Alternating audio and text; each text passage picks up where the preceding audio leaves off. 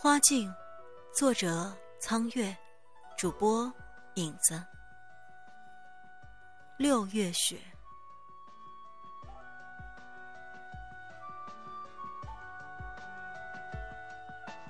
若闭目聆听每片雪落的声音。然而，车过天水巷，这沿路的议论却惊起了蛰居在巷内的一个白衣女子。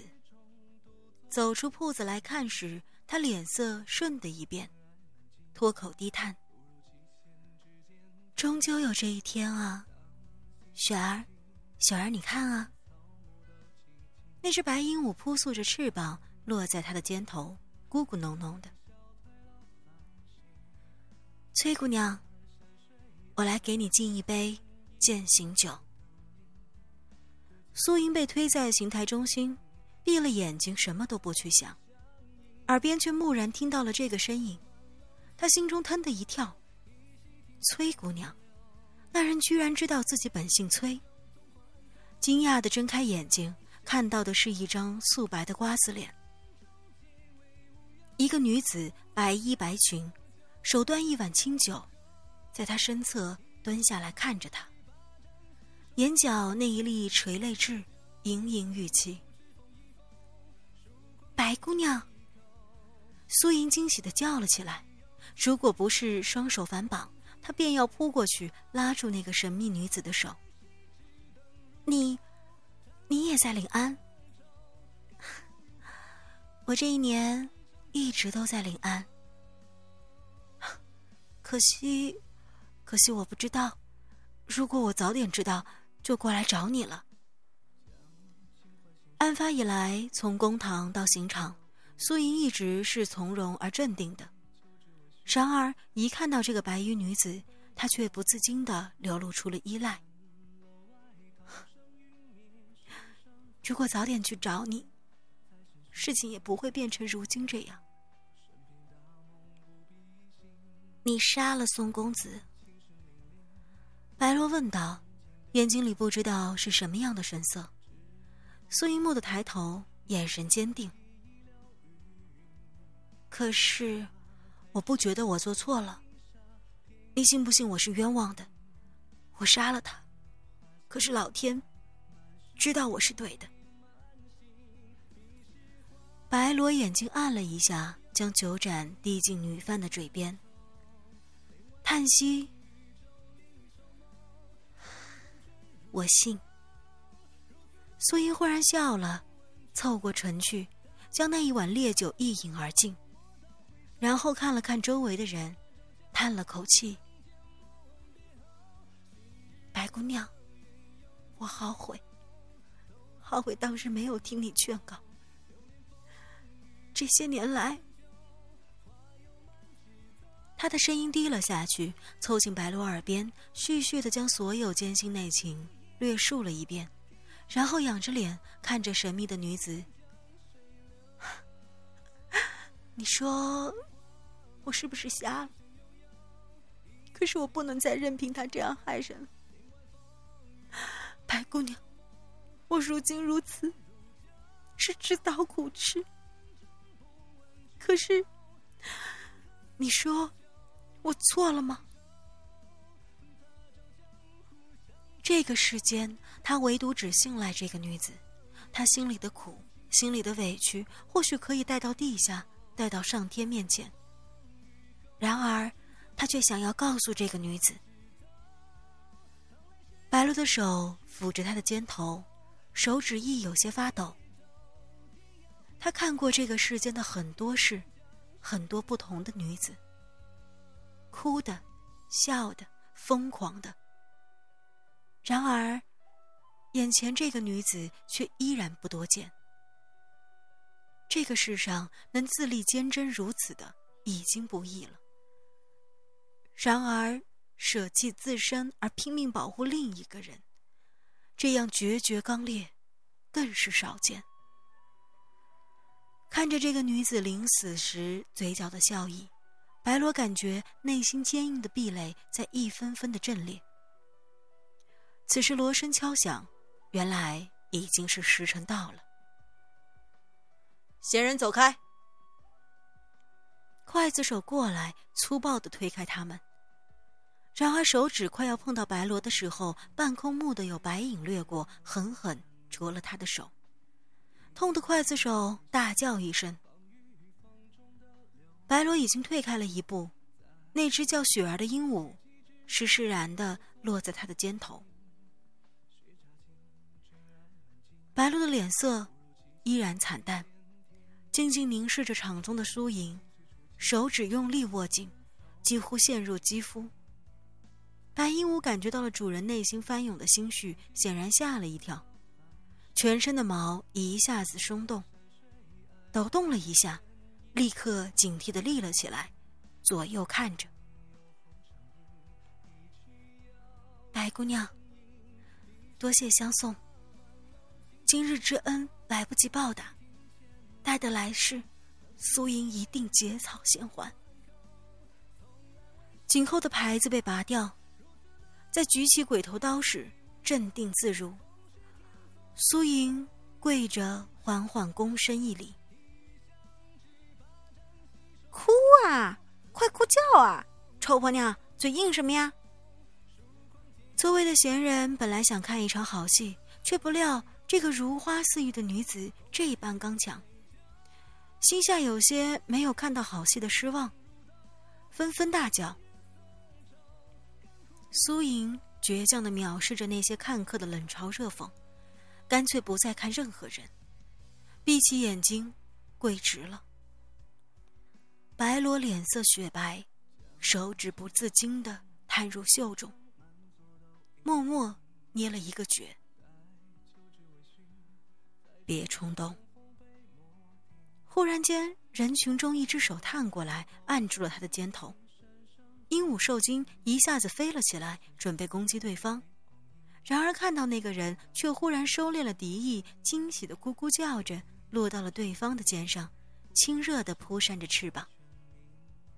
白罗回过头，看到了万人中按住他肩膀的那一只手，脸色忽然的苍白，全身因为激动而微微颤抖。许久，才低低的说出一句话来。卢战，你怎么会在这里？看你要做傻事，不得不来。臣心一动，插手红尘俗事，天谴立志。何况你目前也没有那个能能力。罗儿，修炼了这么多年，你定力依旧不够啊。时辰已到，行刑！此时闻得场身一阵锣响，监斩官令箭落地，大刀扬起。白罗身子猛地颤抖了一下，闭上眼睛，侧过头去。身边的男子在那一瞬间抬起手，遮住了他的视线。他只听得一声极轻极轻的呼啸。仿佛风声吹过，他知道，人血从枪中喷薄而出的时候，那身影就是如同风声。周围的喝彩声轰然而起，显然那一刀干净利落，让大家过足了眼瘾。走吧，已经死了。身后那个人低低说了一句。便拉着他往外走去。白罗依旧闭着眼睛，随着那个人走了几步，忽然定住脚，惨然道：“可是，陆战，他真的冤枉。为了那个男人赔上一条命，他，他心里的那种力，并不在我们之下。”只有上天知道，他是不是冤枉。何况，一饮一啄，俱有因果。我们并非替天行道之人。罗儿，你这次忘情了。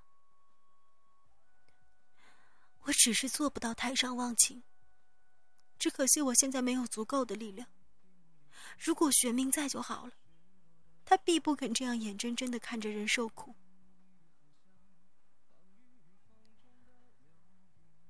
我要大家都知道，他并不该死。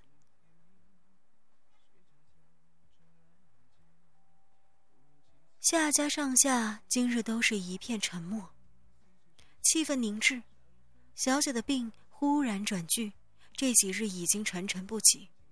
虽然大夫说痨病急转直下，然而只有贴身嬷嬷和母亲知道内里究竟。薛大夫几年来已经用尽了方法，只是没有试过偏方。一直嫌偏方阴毒龌龊而居然拒绝服用的任性小姐，在这个生死关头，居然点点头同意了。小姐，小姐，快吃药，趁热吃了，病才能好。五时四刻，夏方韵在帐中已经咳得背过气去，父母相对而泣。知道病势凶险，宝贝女儿这一次恐怕挺不过去了。寂静中，嬷嬷却从外面接过了小厮快马带回来的药，快步走了进来。小姐，吃了药，吃了就会好了。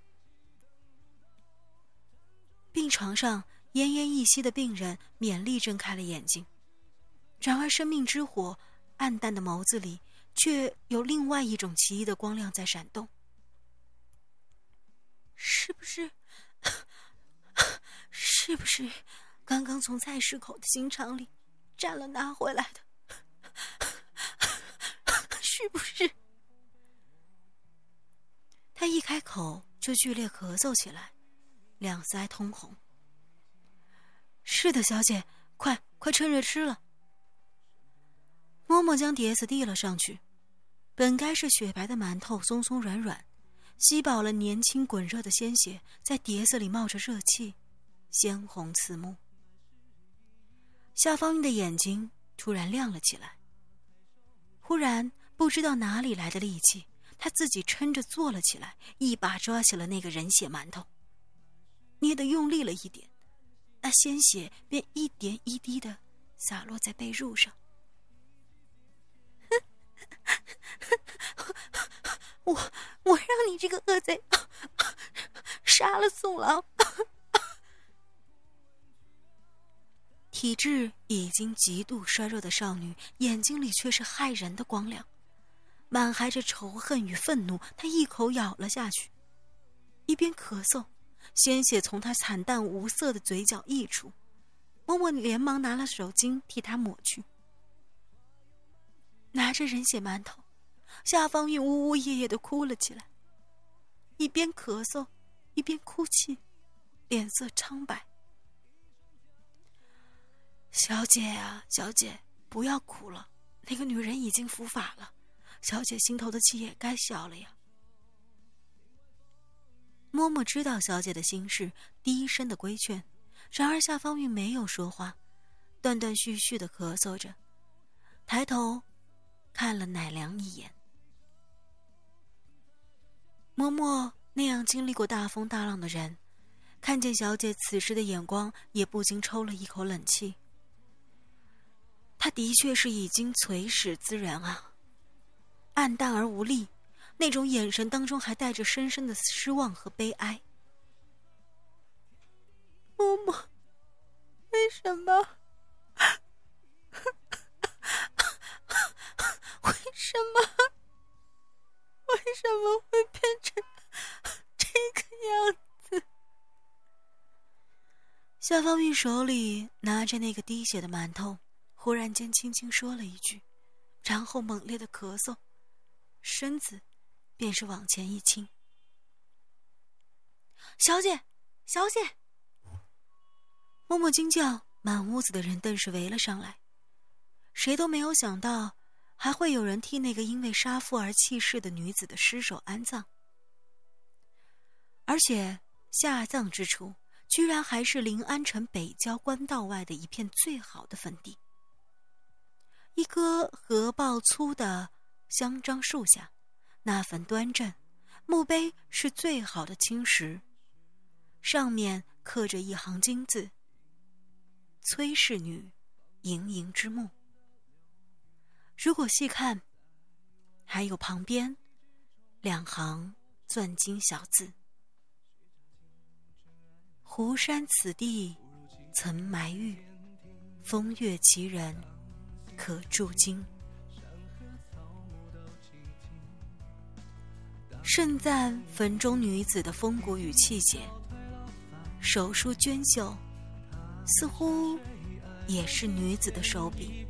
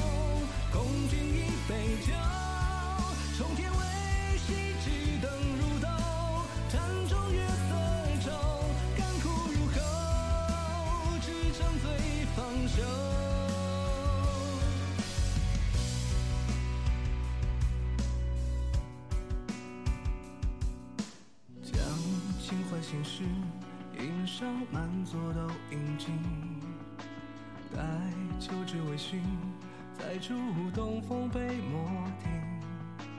人楼外涛声云灭，山上风雷惊。再审讯醉里光阴，生平大梦不必醒。为情深凛凛，不如山尽的泉鸣。知风定影落，满是一一流云。手首，展眼一刹，天光破苍云，风初林，花香渐近，满是意，满心。一世花满楼，琴声悠悠，一曲解千愁。